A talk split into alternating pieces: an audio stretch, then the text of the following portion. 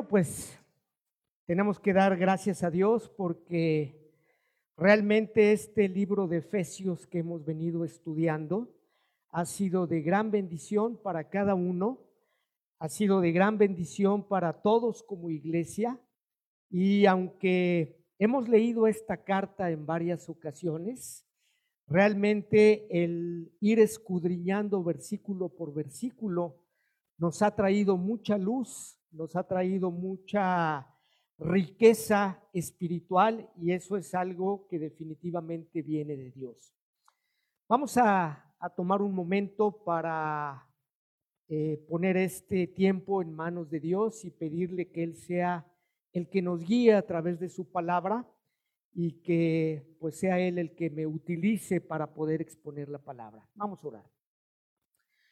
Bendito Padre, agradecemos en esta mañana la vida que tú nos das. También, Señor, te agradecemos por tu palabra escrita, por la Santa Biblia. Y queremos agradecerte también porque tú pusiste en la pluma de Pablo tus palabras para que él pudiese dejarnos todo este testimonio que estamos aprendiendo y estudiando del libro de los Efesios.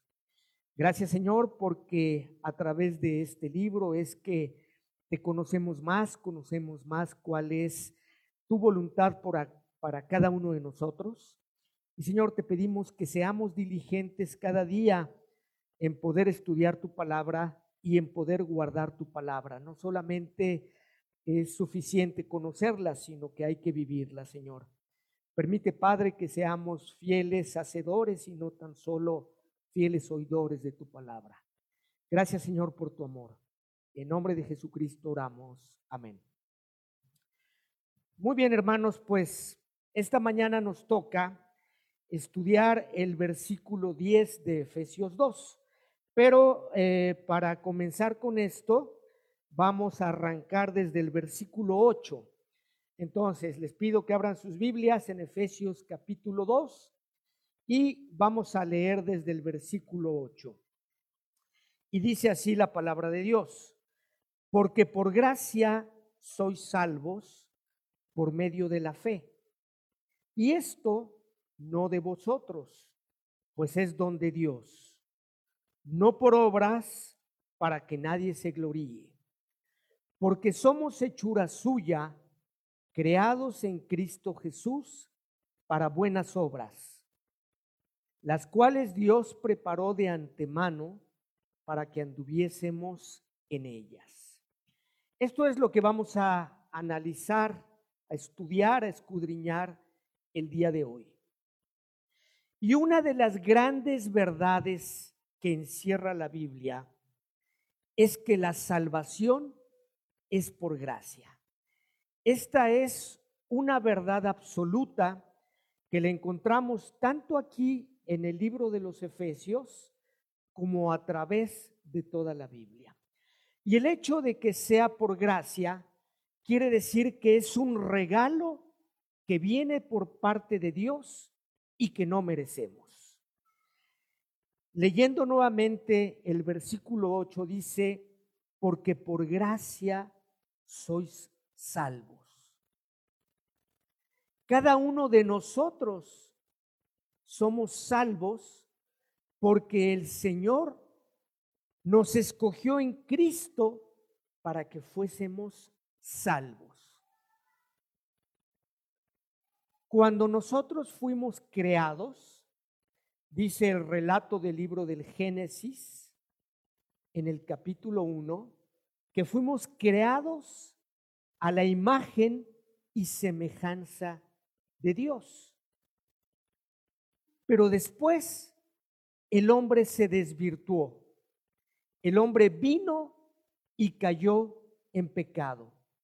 Y nosotros heredamos ese pecado, nos enseña el libro de Romanos en el capítulo 6, porque la paga del pecado es muerte, mas la dádiva de Dios es vida eterna en Cristo Jesús, Señor nuestro. Nosotros heredamos esa naturaleza de pecado. Nosotros eh, no solo la heredamos la naturaleza, sino que después, cuando comenzamos a tener uso de conciencia, también empezamos a ejercer el pecado en nuestra vida y nos convertimos en pecadores. Nacimos pecadores y seguimos pecadores. Dios no nos creó pecadores. Él nos creó a su imagen y semejanza. Y Dios es un Dios santo, es un Dios que no puede tener comunión con el pecado. Sin embargo, el hombre se desvirtuó. Y dice el, el versículo 23 del capítulo 6 de Romanos que mencionaba ahorita, la paga del pecado es muerte. Lo que hemos recibido cada uno de nosotros como consecuencia de nuestro pecado es muerte, dice Romanos 6, 23. Pero continúa diciendo, mas la dádiva, la dádiva de Dios es vida eterna en Cristo Jesús, Señor nuestro. ¿Y qué significa dádiva? Significa regalo. Mas el regalo de Dios es vida eterna en Cristo Jesús. Acabamos de leer en Efesios 8 que la salvación es por gracia. Y es por gracia por medio de la fe. ¿De la fe en quién? De la fe en Cristo Jesús. Entonces, nosotros somos salvos porque esto es un regalo que viene de Dios por creer en Cristo Jesús. Y no solo eso, sino que Él ha puesto en nosotros el que creamos, porque Él produce en nosotros el querer como el hacer por su buena voluntad. Entonces, es completamente un regalo de Dios la salvación. Nosotros, por ser pecadores, merecemos la muerte. Pero Dios nos regala la vida eterna por gracia a través de su Hijo Jesucristo. Y eso es la gran bendición que tenemos todos aquellos que hemos confiado en Cristo. Hay muchas personas que seguramente tú debes conocer, que nos rodean, a veces en el trabajo, en la escuela, en el súper, que no han confiado en Cristo, que no creen en Cristo o que creen en un Cristo histórico, pero para ellos no es el Dios que muestra la Biblia el que nos puede regalar y que nos regala a cada uno de nosotros salvación y vida eterna. Y es una bendición que nosotros hayamos creído en esto, porque ahora somos salvos por gracia por medio de la fe. Dice el versículo 9, no por obras para que nadie se gloríe. Quiere decir que nosotros y cualquier otra persona no tiene nada que hacer para poder alcanzar la salvación.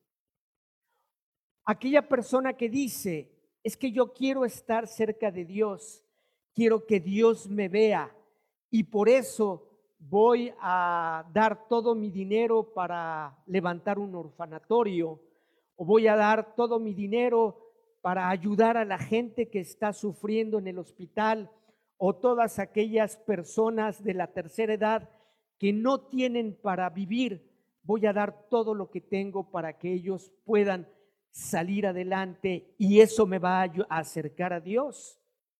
La Biblia dice, no por obras para que nadie se gloríe.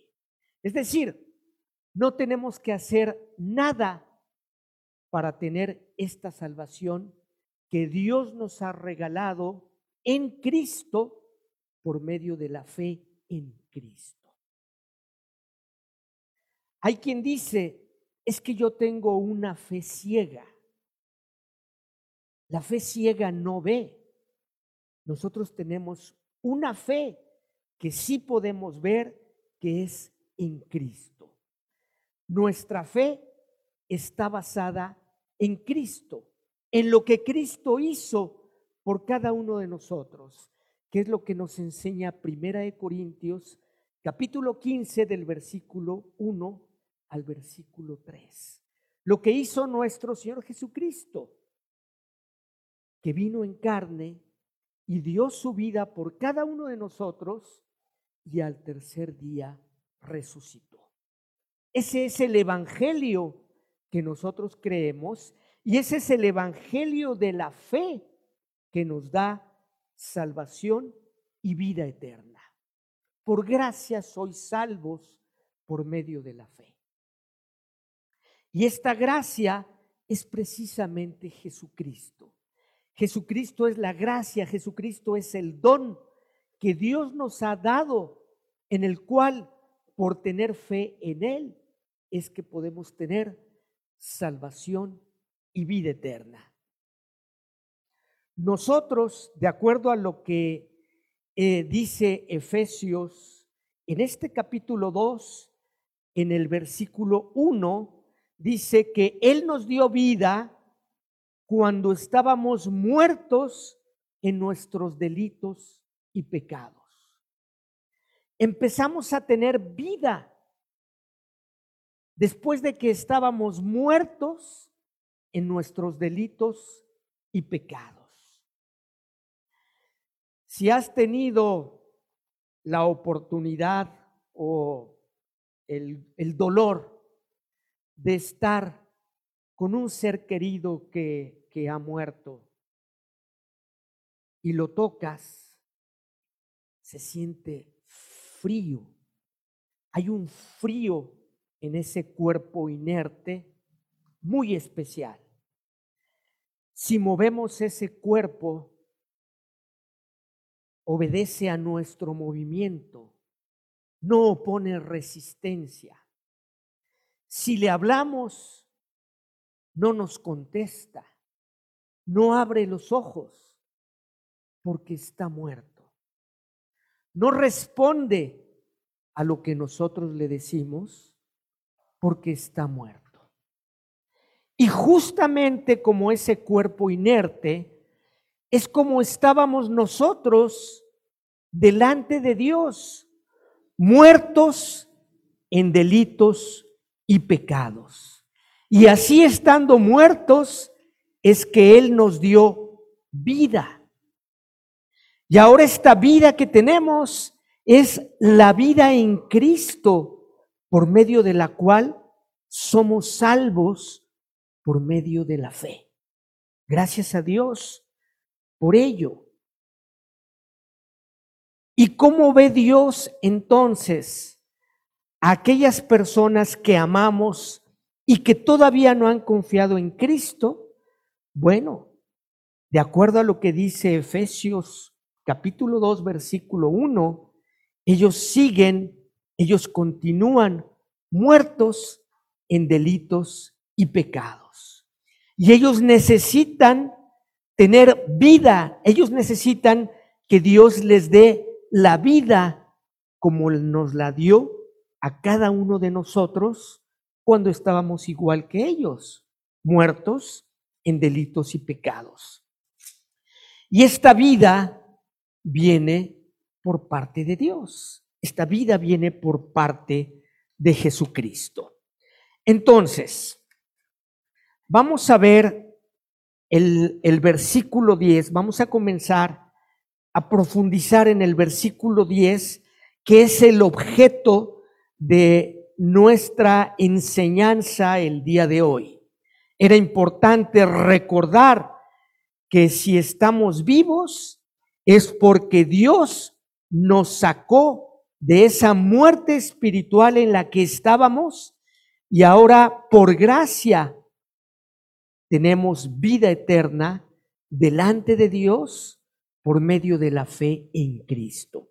Dice el versículo 10 de Efesios 2, porque somos hechura suya, creados en Cristo Jesús para buenas obras, las cuales Dios preparó de antemano para que anduviésemos en ellas.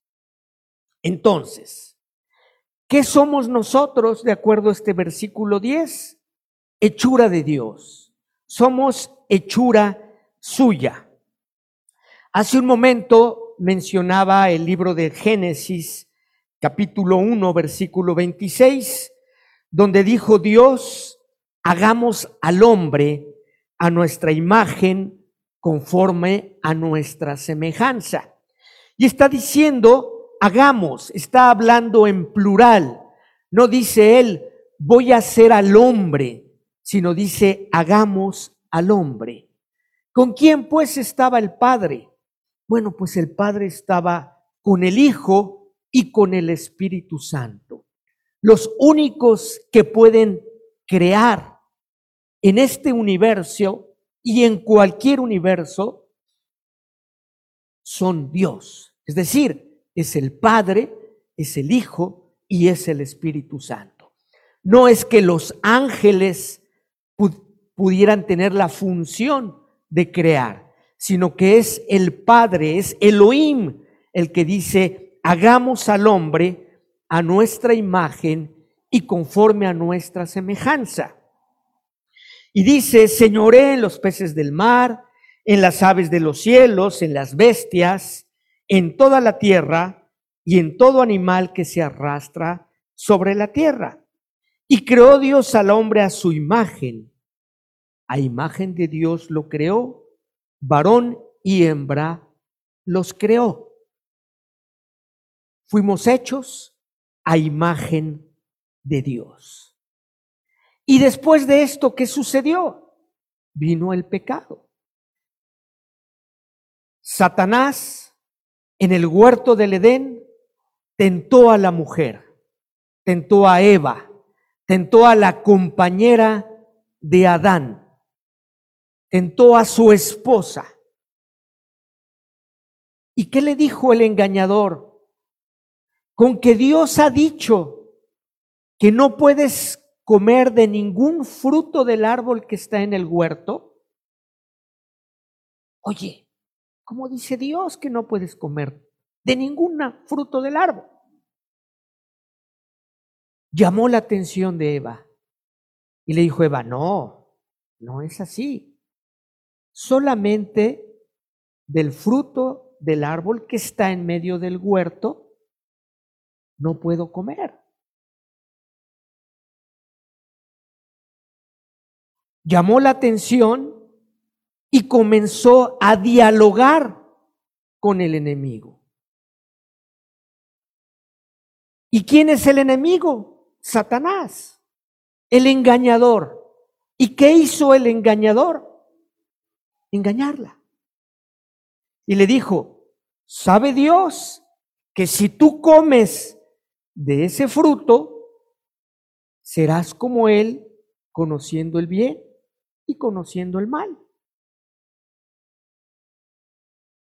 Y no se le hizo algo malo a la mujer decir, bueno, si voy a ser como Dios, venga. Si voy a conocer el bien y, voy a conocer el mal, pues voy a tener discernimiento para escoger entre el bien y el mal. Pues voy a probar. Fue engañada y comió.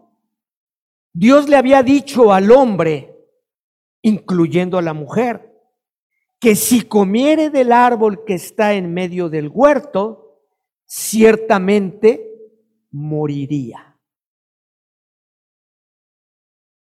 Dios le dio una advertencia al hombre y Dios le dio un mandamiento al hombre. No comáis del fruto que está en medio del huerto, porque el día que de él comáis, ciertamente moriréis. Eva no tomó en cuenta eso. Y Adán tampoco lo tomó en cuenta. Porque cuando su mujer le dio del fruto del huerto, él comió. Vio que su mujer estaba viva y comió. La mujer fue engañada. Él fue derechito, de bruces, ¿verdad? Cayó. Y cuando cae Adán en pecado y Dios los busca y el hombre se esconde y le dice, ¿dónde estás Adán? Dice, tuve miedo y me escondí. ¿Miedo de qué? ¿Acaso comiste del fruto que te prohibí que comieras? Es que estaba desnudo, dice. ¿Y qué, qué le dijo Dios a Adán como consecuencia de esto que hizo? Vamos a buscarlo en Génesis capítulo 3, por favor.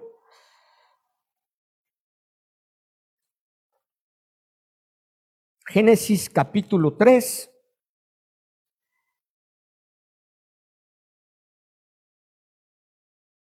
Y vamos a leer desde el versículo 17. Y esto le dice Dios a Adán.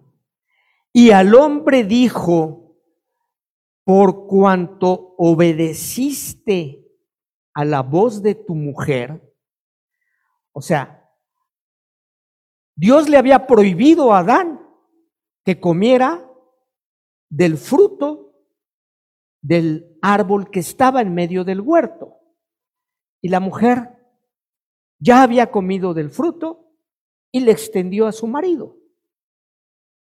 Y Dios le dice, por cuanto obedeciste a la voz de tu mujer y comiste del árbol de que te mandé diciendo, no comerás de él, maldita será la tierra por tu causa, con dolor comerás de ella todos los días de tu vida, espinos y cardos te producirá y comerás plantas del campo con el sudor de tu rostro comerás el pan hasta que vuelvas a la tierra, porque de ella fuiste tomado.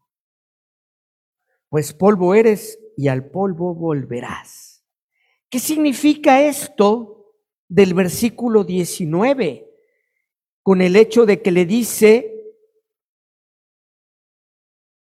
porque de ella fuiste tomado. Dice, con el sudor de tu rostro comerás el pan hasta que vuelvas a la tierra. Es decir, hasta que mueras. Con sudor comerás hasta que mueras. La advertencia de Dios era que si comían del fruto, iban a morir. ¿Estaban ellos vivos físicamente? En el momento estaban vivos físicamente, pero ahora estaban adquiriendo muerte espiritual. Iban a tener una muerte física en un futuro. Por eso habla de que volvería al polvo, porque polvo era. Y al polvo volvería. Pero entonces entra el pecado al mundo y viene como consecuencia muerte espiritual. Y esa muerte espiritual la heredamos todos nosotros desde el momento en que nacemos. Y por eso, cuando Dios nos rescata, dice Efesios 2, capítulo 1, versículo 1, que nosotros estábamos muertos en delitos y pecados muertos por la herencia de la muerte espiritual, pero aparte muertos por nuestros propios delitos y pecados. Y Él nos dio vida juntamente con Él. ¿Cuándo? Cuando estábamos muertos en delitos y pecados. Vamos a regresar a Efesios 2, por favor.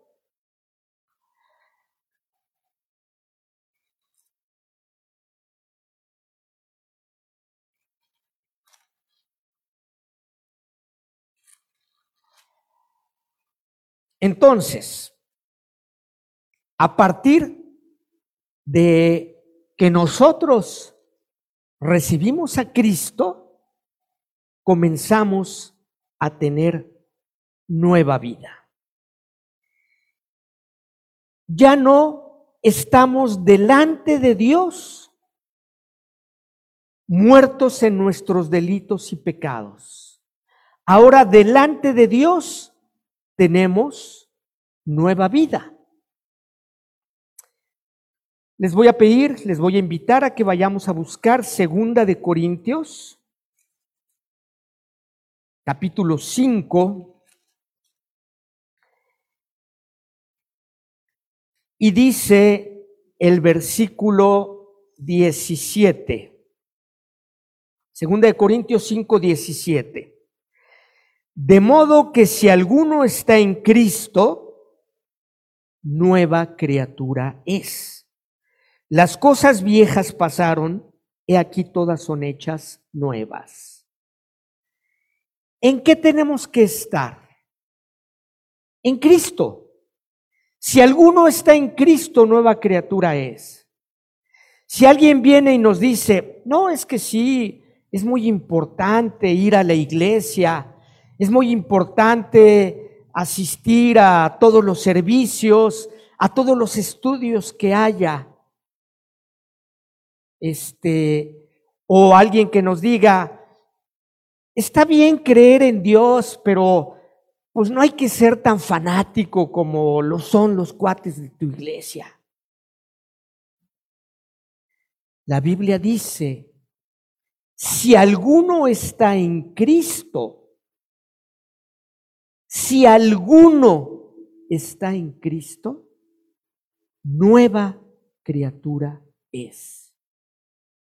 Y la pregunta esta mañana entonces es, ¿estás tú en Cristo? Si me contestas que sí, significa que eres nueva criatura. Has dejado de estar muerto en delitos y pecados y ahora eres nueva criatura. Tú ves tu cuerpo y dices, oye, es que yo me convertí hace tres años y la cicatriz que me hice hace cinco años en el dedo todavía la tengo. ¿Por qué me dices que soy nueva criatura? Yo nací de ojo café y quería ser ojiazul y no tengo ojo azul. ¿Por qué me dices que soy nueva criatura? Desde el punto de vista espiritual, delante de Dios, somos nuevas criaturas. Si alguno está en Cristo, nueva criatura es. Y dice, las cosas viejas pasaron. Las cosas viejas pasaron. He aquí todas son hechas nuevas.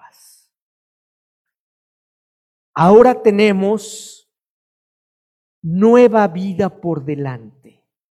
Tenemos vida eterna por delante que viene de parte de Dios para cada uno de nosotros por el simple hecho de estar en Cristo.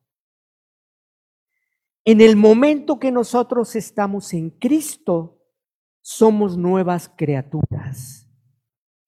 Por eso es que es importante preguntar, ¿tú ya recibiste a Cristo? ¿Y qué significa recibir a Cristo? Bueno, significa estar en Cristo, confiar en Cristo, creer que lo que Él hizo en la cruz del Calvario fue ocupar nuestro lugar, el lugar que nosotros merecíamos para pagar el pecado que cometimos y el pecado que heredamos. Cuando estamos en Cristo, Dios nos ve como si nunca hubiésemos pecado. Entonces, si estamos en Cristo, somos nuevas criaturas y todo lo viejo quedó atrás y ahora todo es hecho nuevo. Y resulta que tenemos dos naturalezas. Una naturaleza espiritual, la cual la adquirimos en el momento que estamos en Cristo y tenemos una naturaleza carnal, que esa la adquirimos cuando recién salimos del vientre de nuestra madre. Del momento que nacimos físicamente, tenemos esa naturaleza carnal. Y esa naturaleza carnal nos va a acompañar hasta el día que deje de latir nuestro corazón y entonces nuestra naturaleza espiritual vaya a la presencia del Señor y así esté con Cristo todos los días por la eternidad. Tenemos una naturaleza física, que es lo que vemos de cada uno de nosotros, es con lo que podemos oler, tocar, gustar, palpar, hablar. Pero tenemos esa naturaleza espiritual en Cristo que es la que nos permite estar en comunión con Dios. Es la que nos permite estar en una relación personal con Él a través de Cristo, porque estamos en Cristo. Dice la Escritura que nuestra vida está escondida con Cristo en Dios.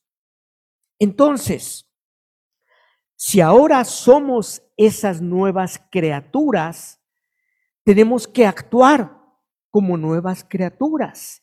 Y nuestra nueva creación, nuestra creación espiritual, debe de influir con nuestra creación física, con nuestra naturaleza física. Porque lo que nosotros podemos ver es la naturaleza física, no la naturaleza espiritual. La naturaleza espiritual nos pertenece en Cristo y la naturaleza física nos pertenece en nuestra carne. Y esta carne tiene una fecha de caducidad.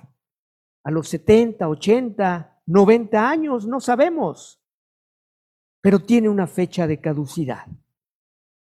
Y en lo que llega esa fecha de caducidad, somos responsables de lo que estamos haciendo con esta naturaleza física. Ya la nueva criatura ya fue creada en Cristo. Entonces, dice 2 Corintios 5, 17, volviéndolo a leer, de modo que si alguno está en Cristo, nueva criatura es. Las cosas viejas pasaron y aquí todas son hechas nuevas. Y, leyendo el 18 dice, y todo esto proviene de Dios, quien nos reconcilió consigo mismo por Cristo y nos dio el ministerio de la reconciliación. ¿Y qué es esto del ministerio de la reconciliación? Pues es algo muy importante y que, viene pegado con Efesios 2.10, que es el versículo que estamos estudiando el día de hoy. Vamos a repetir 2.18, eh, 2 de Corintios 5.18. Y todo esto proviene de Dios. O sea que el ser nueva criatura proviene de Dios, quien nos reconcilió consigo mismo. O sea, estamos reconciliados ahora con Dios, dice, por Cristo. Y nos dio el ministerio de la reconciliación. ¿Qué tienes ahora tú, Tocayo Juan? tienes el ministerio de la reconciliación en tus manos, así como lo tiene nuestro hermano Mike, lo tiene Toño, lo tiene Lucy, lo tiene Beto, lo tenemos cada uno de nosotros. Tenemos por parte de Dios ese ministerio de la reconciliación, que decía hace un momento, viene de la mano con Efesios 2.10, porque dice en Efesios 2.10, porque somos hechura suya, creados en Cristo Jesús para buenas obras. ¿Cuál es esta buena obra para la que fui creado? Precisamente para ejercer el ministerio de la reconciliación. ¿Y cuál es ese ministerio de la reconciliación? Bueno, el compartir el mensaje del Evangelio a quien no lo conoce para que puedan venir al conocimiento de Cristo y pasar de muerte a vida, como nosotros lo hemos hecho, por medio de la fe en Cristo. Entonces, hermanos, no, no es válido el decir, le voy a hablar al pastor le voy a hablar a Fede porque habla muy bonito para que le hable a mi prima, para que se convenza y se convierta a Cristo. No, qué bueno que le hables y qué bueno que él pueda ejercer ese ministerio de la reconciliación, pero también tú tienes que hablarle a tu prima, porque en tus manos está ese ministerio de la reconciliación que Dios te ha dejado en Cristo. Es responsabilidad de cada uno de nosotros. Cumplir con las buenas obras que Dios nos está mandando aquí en Efesios 2.10, porque somos hechura suya. Ahora somos hechura de Cristo, dice. Leímos hace rato Génesis capítulo 1, en donde dice Dios, hagamos al hombre a nuestra imagen y semejanza. Y luego leímos Génesis 3, cómo el hombre pecó y rompió la relación con Dios. Pero luego venimos Efesios y en el, y en, en el versículo 1 del capítulo 2 nos eh, aprendemos que estábamos muertos en delitos y pecados, pero que ahora estamos vivos para con Dios y leemos en 2.10 que somos hechura suya creados en Cristo Jesús para buenas obras. Entonces, esta nueva creación que tenemos es hecha en Cristo Jesús para buenas obras. Y estas buenas obras, insisto, es el ministerio de reconciliación del cual está hablando Pablo en la carta de segunda de Corintios, de, de Romanos y de segunda de Corintios, ¿verdad? Donde somos nuevas criaturas y tenemos que ejercer este ministerio de la reconciliación. ¿Y qué otras buenas obras hay? Bueno, el Señor Jesucristo le dijo a sus discípulos, id y haced discípulos a todas las naciones. Oye, es que mi mamá ya se convirtió, mi esposa es creyente, mis hijos son creyentes, ya no tengo ministerio en casa. Al contrario, seguimos teniendo ministerio. ¿Cuál es ahora ese ministerio en casa?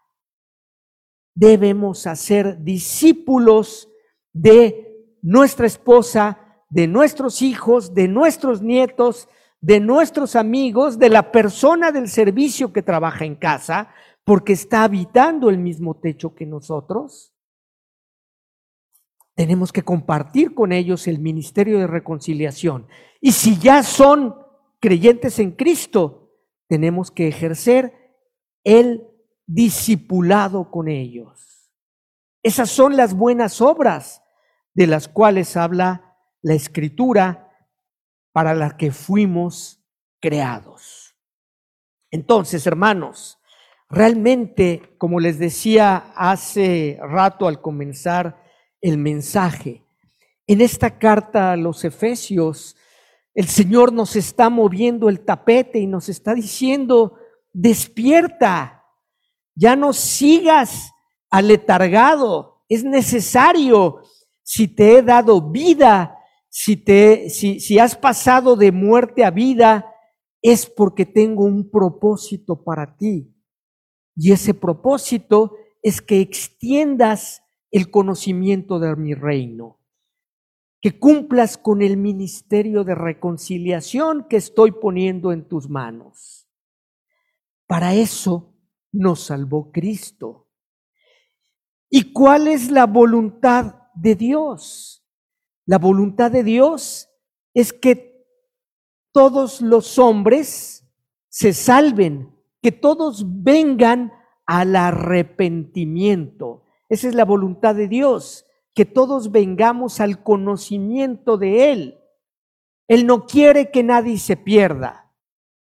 Y si la gente se está perdiendo, es porque estamos aletargados y no estamos cumpliendo con el ministerio de la reconciliación.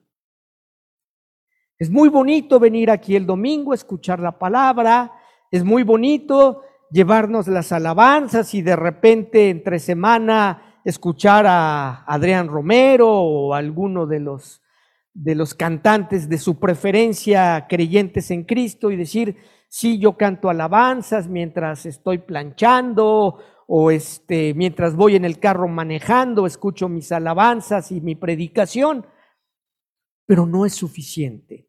Es necesario alabar a Dios, por supuesto. Es necesario conocer a Dios a través de su palabra, por supuesto. Pero es necesario también ejercer el ministerio de la reconciliación. Y es necesario Él hacer discípulos a todas las naciones. ¿Qué otra buena obra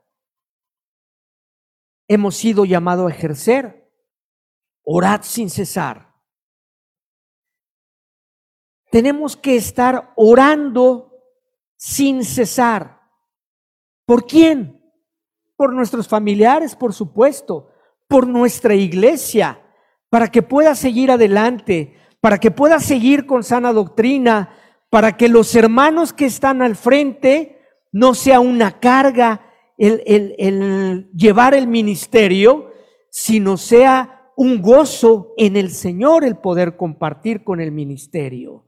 Tenemos que orar por aquellas personas que conocemos y aún no han conocido de Cristo, que rechazan el Evangelio o que simplemente no lo han oído.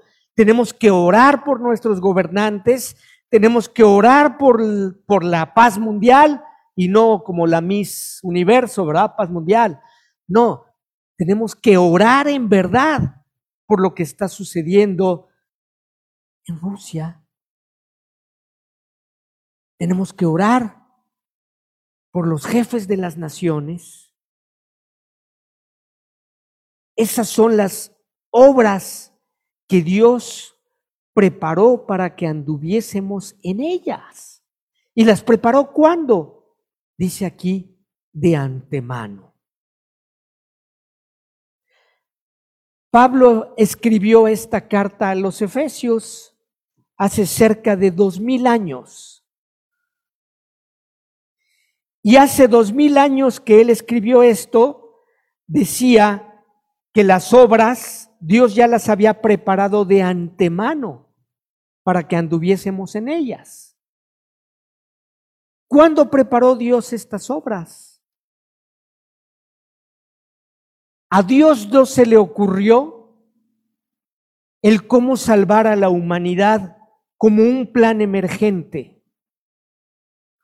sino que Dios sabía que el hombre iba a pecar y que el hombre iba a necesitar a un Salvador.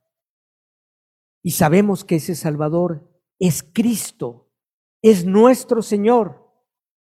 Y desde que Él hizo el plan perfecto de la salvación, es que creó estas buenas obras para que nosotros anduviésemos en ellas.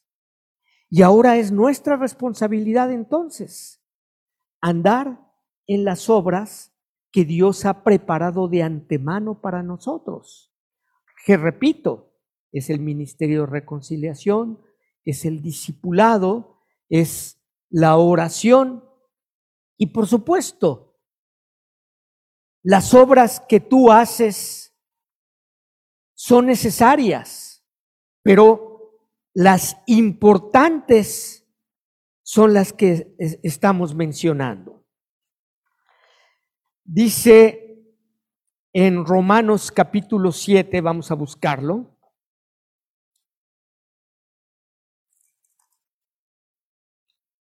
Romanos capítulo 7.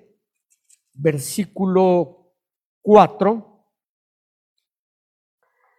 dice, así también vosotros, hermanos míos, habéis muerto a la ley mediante el cuerpo de Cristo. ¿Cómo es que morimos a la ley? Mediante Cristo. Solamente es a través de Cristo como nosotros morimos a la ley. Todo aquel que diga es que yo voy a seguir la ley al pie de la letra para llegar a Dios, está mal. Para llegar a Dios el único camino es Cristo. Y nosotros ya tuvimos la bendición de haber muerto a la ley mediante el cuerpo de Cristo. Dice, para que seáis de otro del que resucitó de los muertos, a fin de que llevemos fruto para Dios. ¿Para qué es todo esto? Lo dice aquí, a fin de que llevemos fruto para Dios. ¿Por qué el Señor no nos llevó a su presencia en el momento en que creímos? ¿Por qué si ya nos salvó y nos hizo sentarnos en los lugares celestiales con Cristo, como lo enseña también Efesios? ¿Por qué si posicionalmente o, si nuestro ser interior está sentado en los lugares celestiales con Cristo, ¿por qué mi cuerpo físico no está también ahí? Porque Él nos ha dejado para que llevemos fruto. Y ese fruto que tenemos que llevar, nuevamente, es el ministerio de la reconciliación. Es que qué pena compartir de Cristo. Es que si le digo a mi novia que soy cristiano, me va a cortar. Ya no le voy a importar. Me va a dar un patín.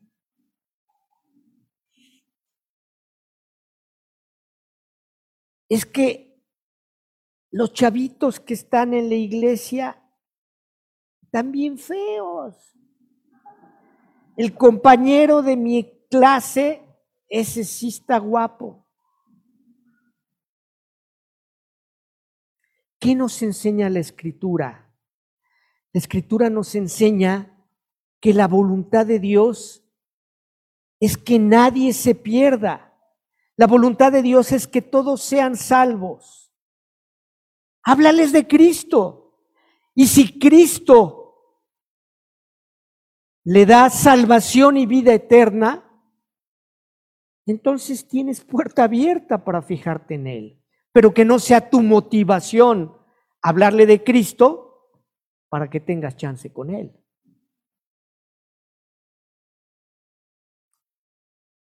Hermanos,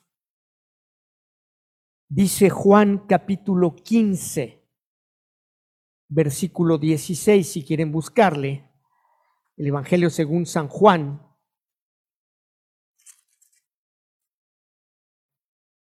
Juan 15, 16. No me elegisteis vosotros a mí, sino que yo os elegí a vosotros y os he puesto para que vayáis y llevéis qué? Fruto, y vuestro fruto permanezca para que todo lo que pidierais al Padre en mi nombre, Él os lo dé.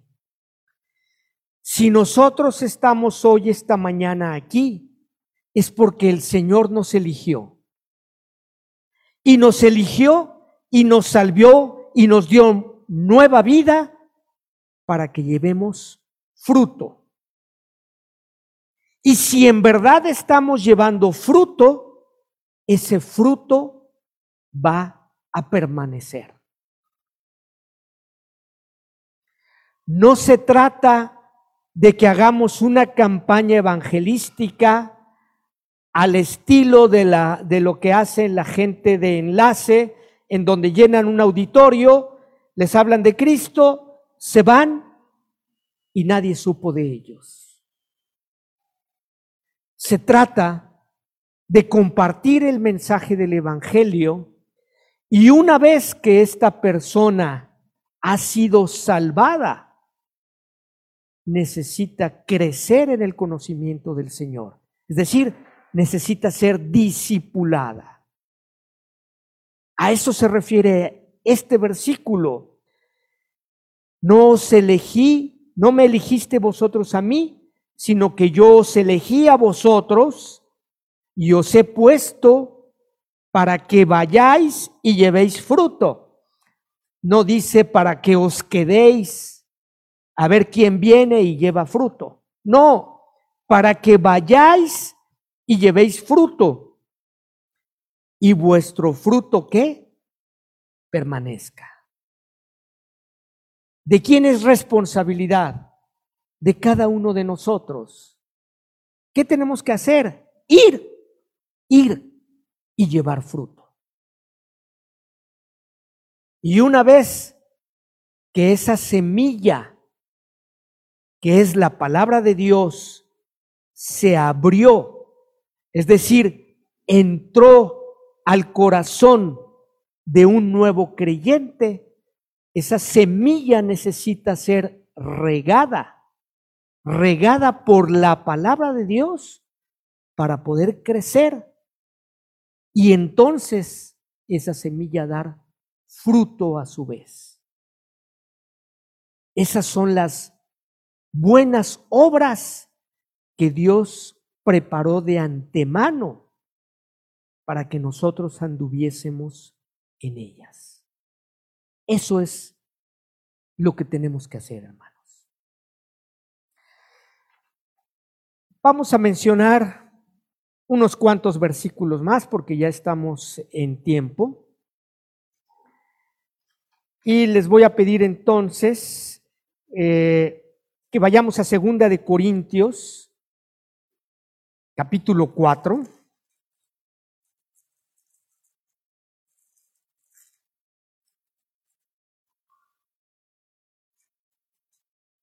Segunda de Corintios, capítulo 4, dice el versículo 16. Por tanto, no desmayamos. Antes, aunque este nuestro hombre exterior se va desgastando, el interior no obstante se renueva de día en día. Porque esta leve tribulación momentánea produce en nosotros un cada vez más excelente y eterno peso de gloria, no mirando nosotros las cosas que se ven, sino las que no se ven pues las cosas que se ven son temporales, pero las que no se ven son eternas. Hace 30 años llegamos mi familia y yo aquí a Querétaro y aunque no lo crean, tenía pelo. Y al voltear atrás de estos 30 años, voy viendo que mi hombre exterior se ha ido desgastando. Cuando conocí a Fede, era soltero, tenía todo su pelo negro, acababa de ser rock pero tenía el Espíritu de Dios, que lo había ganado, que lo había sellado y que vivía en él y con él y le había dado nueva vida. Y aunque tanto él como yo, como Javier, como Meni, como cualquiera de nosotros, nos hemos ido desgastando, nuestro nuevo hombre, nuestro hombre interior, se va renovando día con día. ¿Qué quiere decir? que ahora que han pasado tantos años, debemos de estar más cerca del Señor y debemos ser más fieles a Él que cuando le conocimos.